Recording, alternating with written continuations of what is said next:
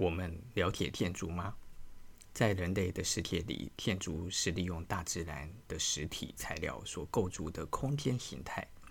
在我们所能认知的已知建筑的可能，几乎还没有能够脱离这一层的样貌。如果摆脱实体的材料，你还能够感受建筑吗？我是阿年，这里是废话有没有很多？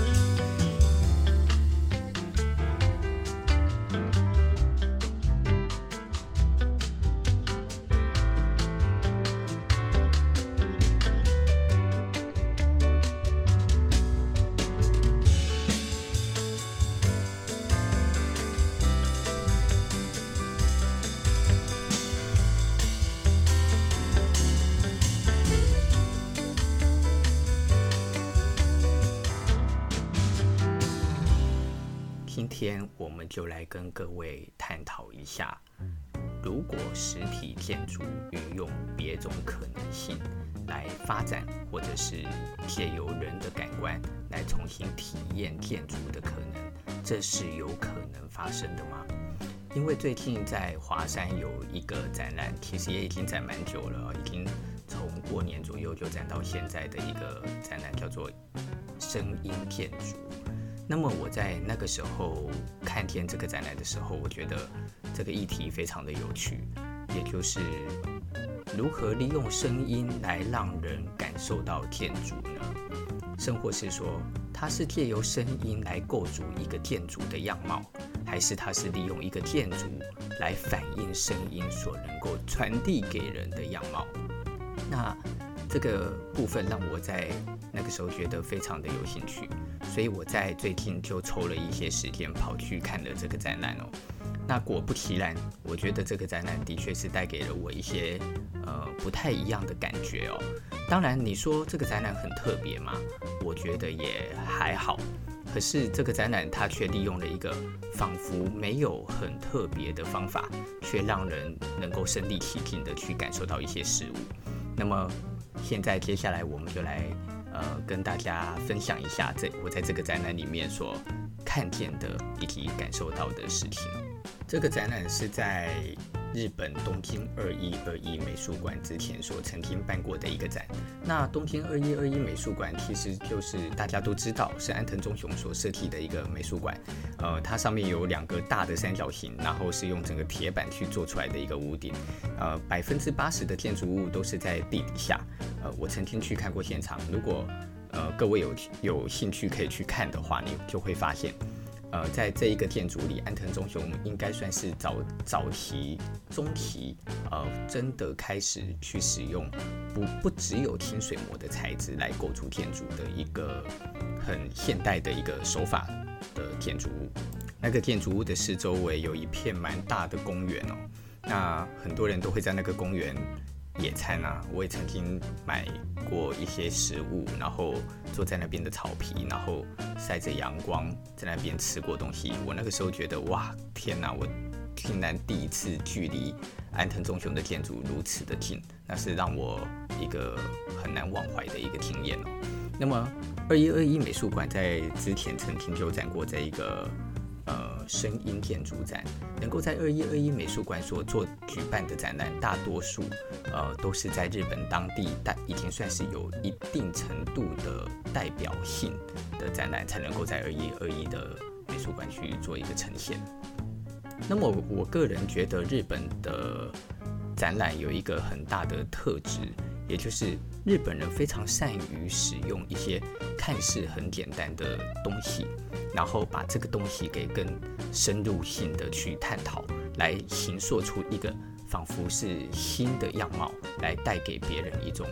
新的理论基础。你会觉得这些东西好像似曾相识，呃，你会觉得你好像看过，但是你又讲不出这个看过的东西为什么到了这这个展览之后带给你的体验又会觉得如此的新奇哦。所以我觉得这就是日本人的地方，呃，令人钦佩的地方。他们可以将一一件事情用放大镜的眼光去把它看得更仔细哦。那么我们回到来看声音建筑的这个展览，这个展览其实它的包括策展人，然后一直到他们所找来的这个音乐家，以及呃整个空间的诠释，他找来的都是一些非常大咖的人物。首先，他的策展人是中村勇武。那这个中村勇武，他本身其实就是一个非常善于做一些跟影像，然后或者是互动相关的东西。他自己本身的背景其实就是在做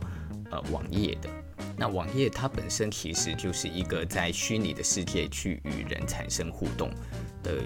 一个特殊的媒介哦。所以我觉得中村勇武他在借由一个。将网络的世界这种虚拟样貌与以及与人互动的视觉关系，去把它呈现成为一个真实立体的环境的时候，我觉得他是已经非常的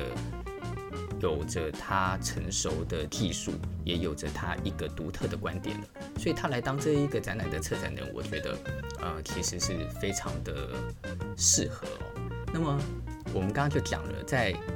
这个声音建筑展里其实有一个很重要的媒介，也就是虚拟。那么我们都知道，虚拟这件事情其实从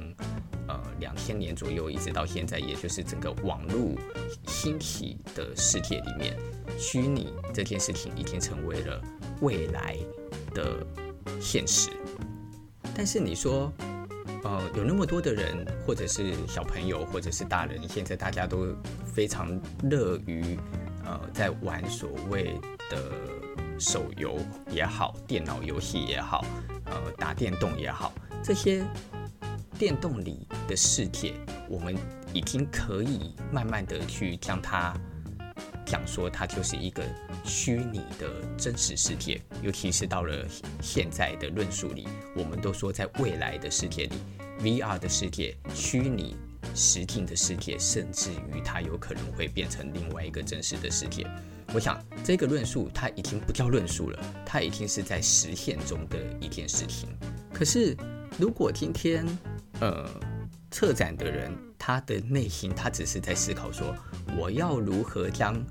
呃一个虚拟世界的建筑呈现成为一个让人在展览当中可以去感受的事。我觉得，那其实大家就去打电动、带 VR，也许就已经有感觉了。呃，中村勇武他并没有利用一个这样子的模式来看这件事情。反之来说，他所找的是一个音乐家，他找的人是小田三归吾。那小田三归吾这个人，呃，可能很多人对他并不了解。那他最有名的事情就是，他是帮《攻壳机动队》做电原声带的那一个音乐家哦。为什么找的是他呢？其实这是我个人的感觉。如果你到网络上去找小田三归吾他所有的音乐，你会发现小田三归吾的音乐其实它就是一个非常实验性质的电子音乐。呃，电子音乐是我的解读哦。也许对他自己来说，他并不觉得自己所做的音乐叫做电子哦。那么我为什么会说这是一个电子？那是因为。小田三龟吾他所做的事情，他就是去将很多个类型不同的声音给记录下来，再将这些声音呢，去利用呃电子的媒介来重新重组，将它给形塑成为了一个旋律。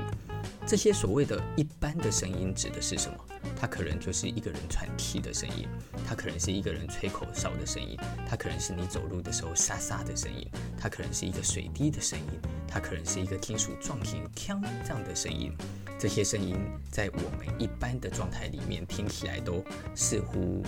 没什么特别的，可是，在小田三归吾的音乐里，你会发现他借由这些那么细微的声音去组合组装，再利用一种类电子频率的方法组合之后，而形成出一种让你觉得带有一点迷幻感、带有一点潮流感、时尚感，但是你又觉得实验性质很强的音乐哦。我并不知道这个感觉是不是我个人而已，但是我觉得他所做的事情其实跟坂本龙一在现在，呃，这十年来，这十几年来他所做的事情好像有一点点的相像。如果你们有去看坂本龙一的纪录片《终章》的话，你就会知道坂本龙一他一样，他每一天的早晨在纽约，他就会带着他的呃所谓的麦克风。然后走到外面去，去录这个街道上各方各个地方啊，森林里流水的地方的每一个的声音，然后他就会再回到他的录音室去，然后他就会再去找很多奇奇怪怪的东西，可能是水泥啊，可能是金属啊，他去挑剔，然后去将这些声音给录下来，再开始创作他的音乐。我不知道这，因为他们本身是朋友，所以我觉得。艺术家跟艺艺术家之间，他们本来就会有一些理念上的相近，去将这些东西重新的组合。但是你如果去听过他们两个人的音乐，你就会发现这两个人的音乐其实，呃，听起来的感受是完全不一样的。相较之下哦，坂本龙一的音乐听起来是在更诗意一点点，他的音乐听起来仿佛就有一种诗的流畅的感觉。温润，然后让你觉得在整个音乐里感受到一种情感。可是小田三归五的音乐，在你听起来，你会感觉到的并不是情感，你会感觉到的是它是一个阵列的，它是一个有呃旋律清晰的，它是有韵律的，它让你感觉到它是一种机械感的。我觉得这是这两个音乐家所他在呈现出来的。呃，感受上的完全的不一样，也因此小田山归五的音乐，它在整个的呃呈现起来，会让你更觉得好像具有一种空间感。中村勇武他就说，呃，因为他曾经看过一个报道。然后有人评价小田三归五的音乐是一种仿佛像是建筑的声音，所以他在这一个展览里，他就邀请了小田三归五为这一个展览来做出了一个最主要的曲目。这个曲目就是这整个展览里的重点，也就是声音。中村永吾呢，他就请小田三归五。制作了这个音乐之后，他再邀请了八个艺术家，他请这八个艺术家借由这一个音乐，呃，他们在听了之后的感受，然后去借由他们本身艺术的底蕴，或者是他们自己诠释的方法，将这首音乐诠释成了八种完全不同的艺术形态的影像创作。这个时候的重点就来了，事实上，你借由一个音乐来创造一个影像的创作，说真的。没什么啊，对不对？那为什么在这个影像创作里，最终它所呈现的状态，却又会让你觉得好像是真正具有一种建筑的张力？那我觉得这个部分并不完全只是这八个艺术家他们所构筑自己在声音与世界当中的力道，还牵扯到的是整个策展里面邀请的一个室内设计师，也就是片山正通，他在。这一个展览里面所构筑的空间，带给你体验的方法。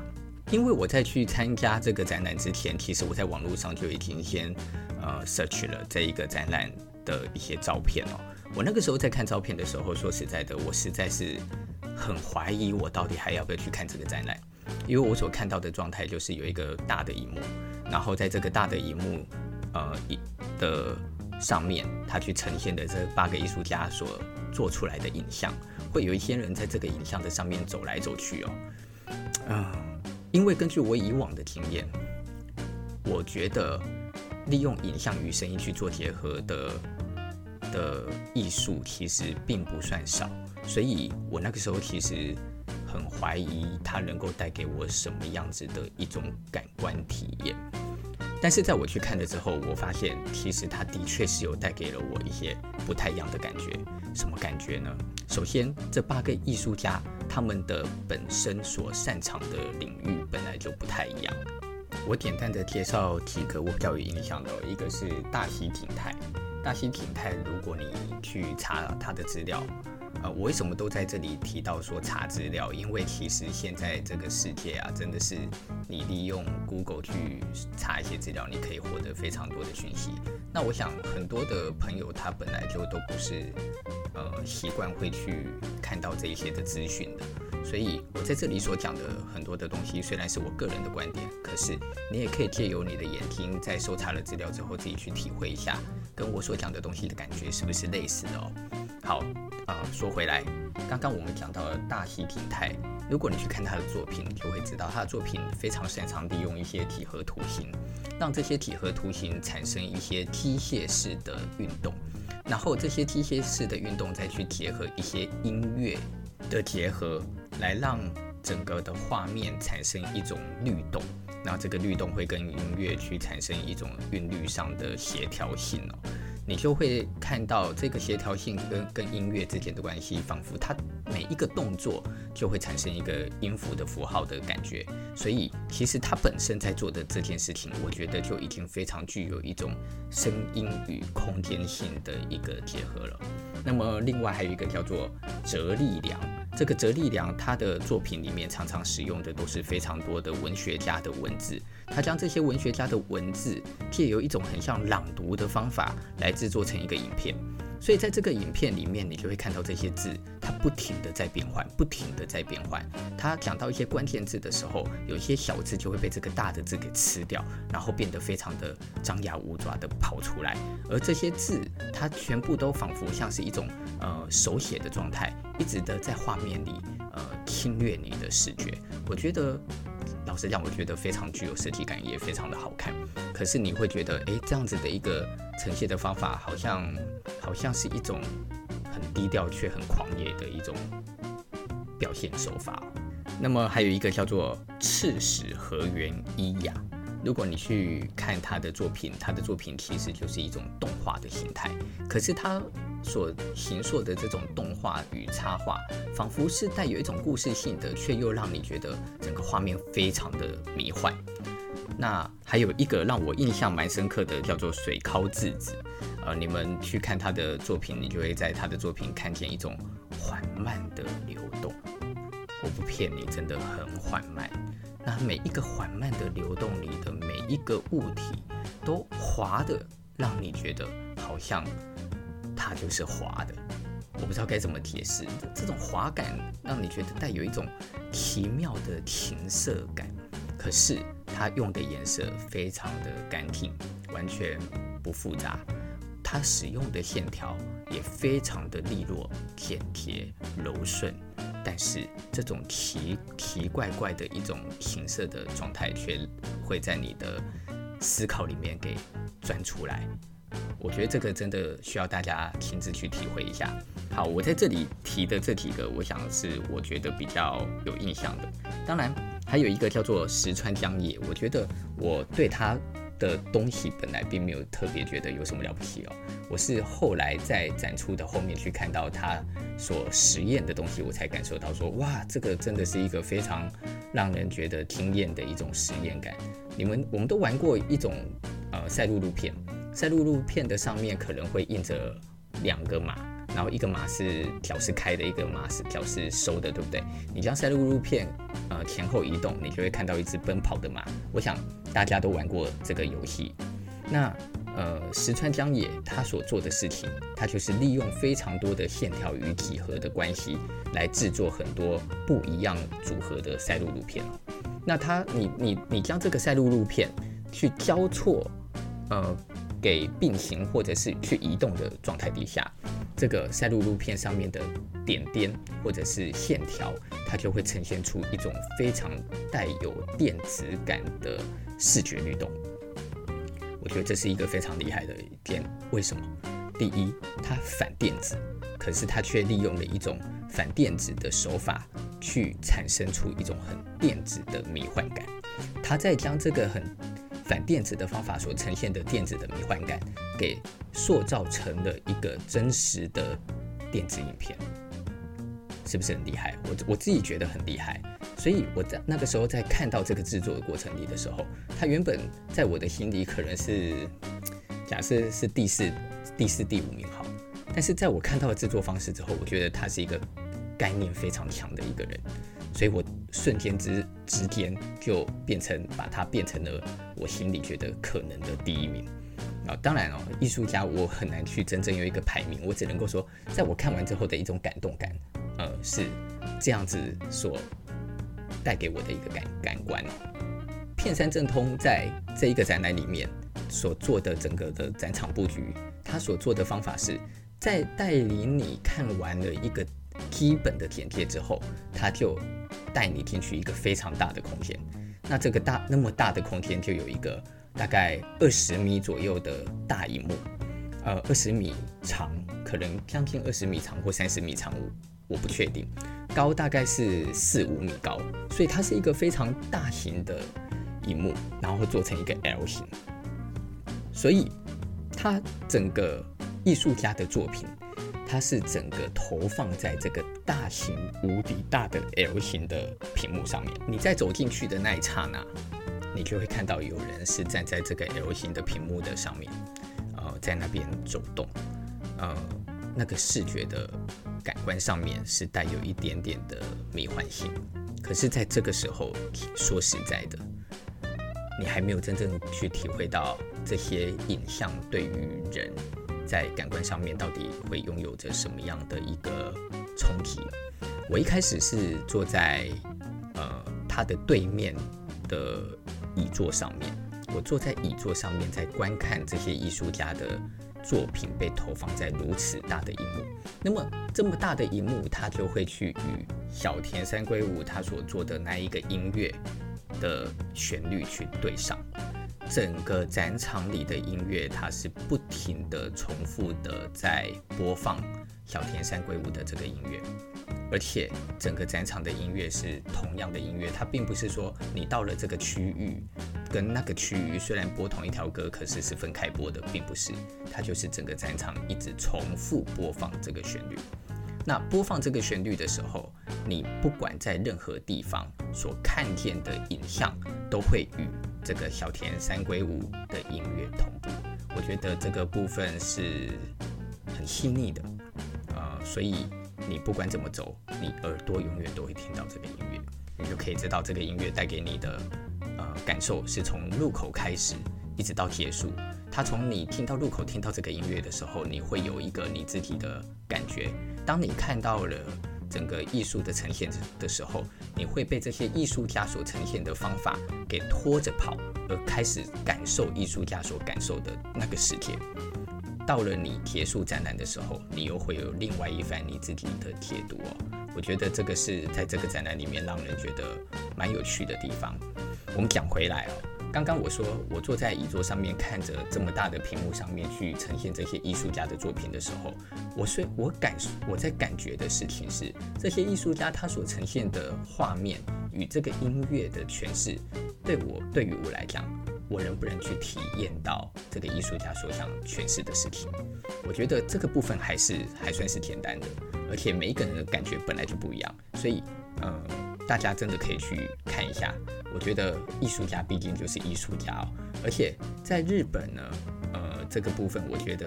跟台湾是蛮不一样的。我我并不晓得我刚刚所讲的这些艺术家在日本是不是称得上都已经叫做有名了。呃，或者是说他们也许是有才华，然后但是还称不上到非常有名，我想都有可能哦。可是，在日本，你就会看见这些非常大咖的艺术策展人，或者是非常非常大咖的设计师们，他们会去与这一些新锐的人去合作办一个大型的展览，来利用这个大型的展览，促使让这些新锐的也好。或者是已经有点知名度，或者是他们认为非常呃具有高度，但是不见得非常有名的艺术家与他们一起去产出合作，这我觉得这是在台湾比较难看见的。好，呃，我后来所做的事情就是，我就开始走上了那一个 L 型的大屏幕上面。在我真实的走上这个 L 型的大屏幕上面的时候。我觉得，我好像才真正理解了所谓的声音建筑的感受。为什么这样讲？因为这个荧幕的尺度超越了你所能认知的尺度的大小，所以一切的影像在那一个刹那落入你的眼中的时候，都仿佛成为一种半真实的状态。当然，它的解析度并没有好到真的像真实啦。老实说，可是，嗯、当整个画面是在你的眼前，运用一种非常强烈的韵律与流动在你的面前的时候，你会突然感受到你被旋律与影像吞噬。呃，就举例说明，我在看石川江野他的作品的时候，我人站在 L 型的舞台上面的时候。我人是静止不动的，可是我却觉得我的人一下子往前，一下子往后，我的体验与感官，我人是在动的。啊、呃，我在当下，我觉得非常的有意思哦。呃，因为我的确头晕了。啊、再来就是我感觉到我的人与这个空间里的影像关系是有贴合感的，所以。在那个当下，我就突然有一种体验，感觉到说，这是一种带虚拟的，还是这是一种真实的？如果我们说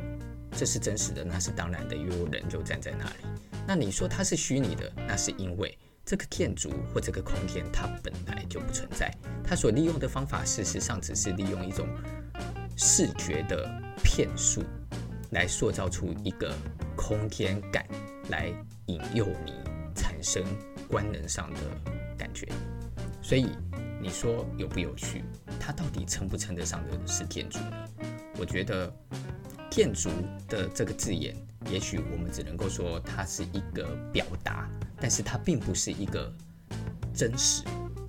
但是透过这么样的一个展览，我们这些学习设计的人也好，或者是呃学习空间的人也好，学习建筑的人也好。也许我们可以重新来反思一下嘛，我们可以重新来思考一下，建筑在最终的人类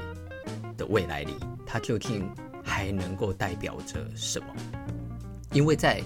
现今的社会里面，建筑所代表的就是利用这个地球本身所存在的真实物质，所去建构起来的一个人类所使用的空间。而这个空间事实上只对人类有意义。你说这些空间它最终所表达的是什么？是形态。可是这个大自然的万物，它本来所在形塑的形态，有比人类所形塑的形态还差吗？并不会嘛。但是人类所形塑的形态又是为了什么而在建构这个关系呢？你会发现，人类所建构的建筑，往往所利用的方法都是一运用一种几何形态的模式来建构建筑的一种美感。我们所谈到的装饰主义也好，古典主义也罢，这些装饰，它事实上它还是依附在一个几何形态里所增加的装饰与雕琢而已。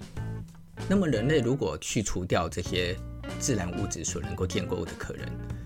在未来的世界里面，人类的生活可能将不再只是所谓的我们现在所谓的利用肉体生活的模式。例如说，像现在的小孩，呃，或者是现在的年轻人，他们都会玩一个游戏叫做 Minecraft。那我不知道大家有没有玩过 Minecraft。Minecraft 它是一个让你可以在这个游戏里面去过自己的生活的，所以他在这个生活里有很多的模式，呃，有什么生存模式，有什么创造模式。当你是生存模式的时候，你整个人的世界，你就必须要用尽方法活下来。你想想看，这跟你真实的人生有什么不一样？那如果你是创造模式的时候，你就可以在创造的模式里开始去建构你自己的世界。呃，我就有朋友，他可以在 Minecraft 里。利用 Minecraft 里的所有的东西去建造出非常多种的建筑样貌，而这个建筑样貌里还不是只是只有建筑样貌，它可以在这个建筑里面去做出很多的隔间，去做出呃他的房间，做出他的客厅，做出